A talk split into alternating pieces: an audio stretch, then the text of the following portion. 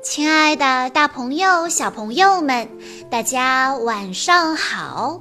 欢迎收听今天的晚安故事盒子，我是你们的好朋友小鹿姐姐。今天我要给大家讲的故事叫做《谁说女性不能当医生》。小朋友们。昨天是国际妇女节，在一百年前的社会，女孩子不能从事很多职业，即使从事了，待遇和薪水也得不到相应的公平。于是，那个时候的女孩子们就走上街头抗议，争取女性的各项权利。为妇女节的成立打下了基础。今天我要给大家分享的故事就是这么一个打破偏见的故事。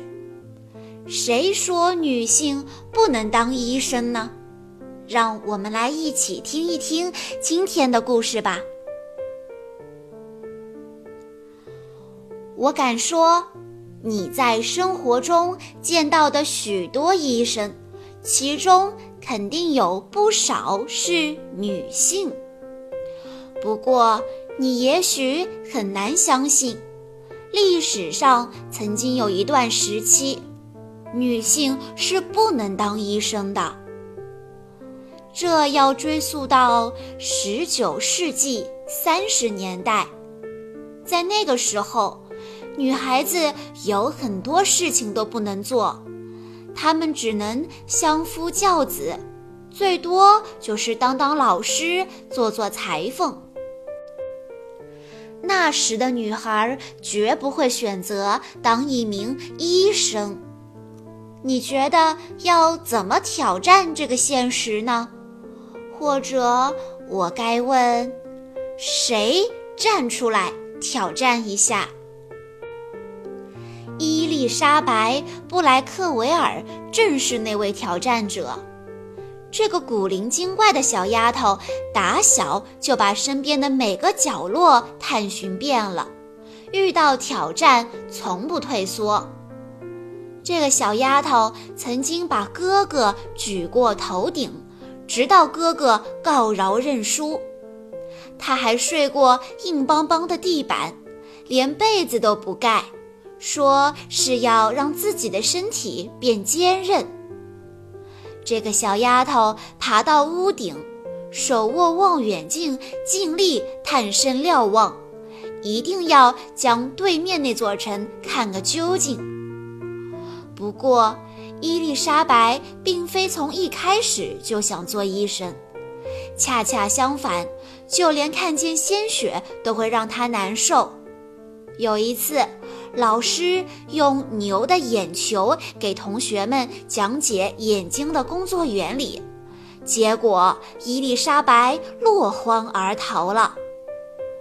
她也并非一开始就想去帮助病人，甚至对病中的自己都没有耐心呢。每到生病，她只是出门散散步。有一回，小伊丽莎白感觉不舒服，就跑到衣柜里躲了起来，直到感觉好些才出来。她不喜欢别人过多的关心。那么，伊丽莎白是怎么会成为美国的第一位女医生的呢？因为有个人相信她可以。还告诉伊丽莎白，她是那种聪慧、坚定、可以改变世界的女孩。那个人就是玛丽·唐纳森。伊丽莎白在二十四岁那一年去探望身患重病的朋友玛丽。玛丽告诉伊丽莎白，她是多么想请女性来检查自己的身体。这激发了伊丽莎白，她考虑自己可以当一名医生。最初，伊丽莎白惊讶于玛丽的想法，就算女孩可以做医生，为什么自己一定要成为其中一员呢？不过，玛丽的想法使伊丽莎白的思绪翻腾。一位女医生。早晨醒来的那一刻，伊丽莎白思量起这个问题。参加缝纫小组的时候，她思量着这个问题；下午茶的时候，她思量着这个问题；甚至在夜晚，她都会梦见这个问题。后来，伊丽莎白向医生请教，和朋友商量。有些人觉得这是个不错的想法，可实现起来必是死路一条。有些人觉得这个念头本身就不对。还有些人嘲笑伊丽莎白，他们觉得她是在开玩笑。伊丽莎白可没看出女性做医生这个想法有什么可笑的。他认为这是个好的想法，他的家人也支持。伊丽莎白以教书为主，同时申请了几所医学院，可是收到的答复是一样的：不行，女性不能当医生。伊丽莎白又试了不少的学校，信函纷至沓来。答复却如出一辙，他总共收到了二十八个不行，每封信都用不同的方式说明同一个观点：女性不能当医生，女性不应该当医生。可伊丽莎白才不会去理会这些不能、不应该呢，她倔得像头骡子，绝不放弃。勇往直前。有一天，从一所学院来了一封信。伊丽莎白打开信，太阳从西边出来了。信的答复是：可以。伊丽莎白收拾行囊，向位于纽约北部的日内瓦医学院进发。城里的人们都翘首以盼。伊丽莎白沿街走过的时候，有的人指指点点，有的人目不转睛，大家窃窃私语，认为此人不是女巫就是疯子。伊丽莎白心里想，至少那里的同学欢迎她，可惜他们没有。之前，老师让学生们投票是否同意伊丽莎白来念书。这群男生认定学校不会接受一个女生的，所以就都投了赞同票。他们本打算把这件事当成特大笑话来乐乐，没想到最终笑到了自己的头上。贤淑高贵的伊丽莎白坐到座位时，男生们粗犷的笑声顿时化为静默。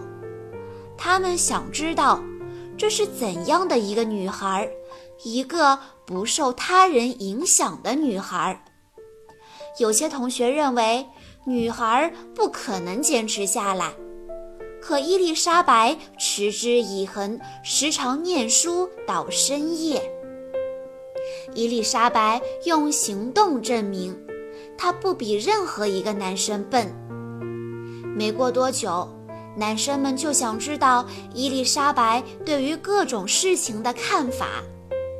城里人用了更长的时间去接受伊丽莎白。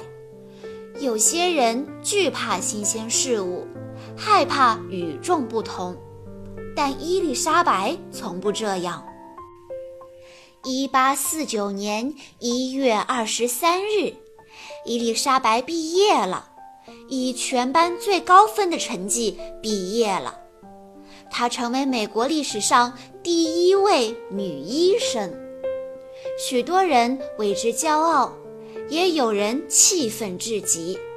有位医生甚至奋笔疾书，他写道：“我希望以人类的名义。”她是最后一位女医生。正如你知道的，伊丽莎白当然不是最后一名女医生。亲爱的男孩、女孩们，小鹿姐姐要告诉大家，你们可以成为你想成为的任何人。小朋友们，欢迎你留言告诉小鹿姐姐，你长大了想做什么样的职业呢？好啦，今天的故事到这里就结束了。感谢大家的收听，更多好听的故事，欢迎大家关注微信公众账号“晚安故事盒子”。小鹿姐姐已经将今天的故事整理进了“尊重个性，允许与众不同”的分类中。大家在关注公众号之后，回复“故事分类”这四个字，就可以收到更多丰富多彩的分类喽。我们下期再见吧。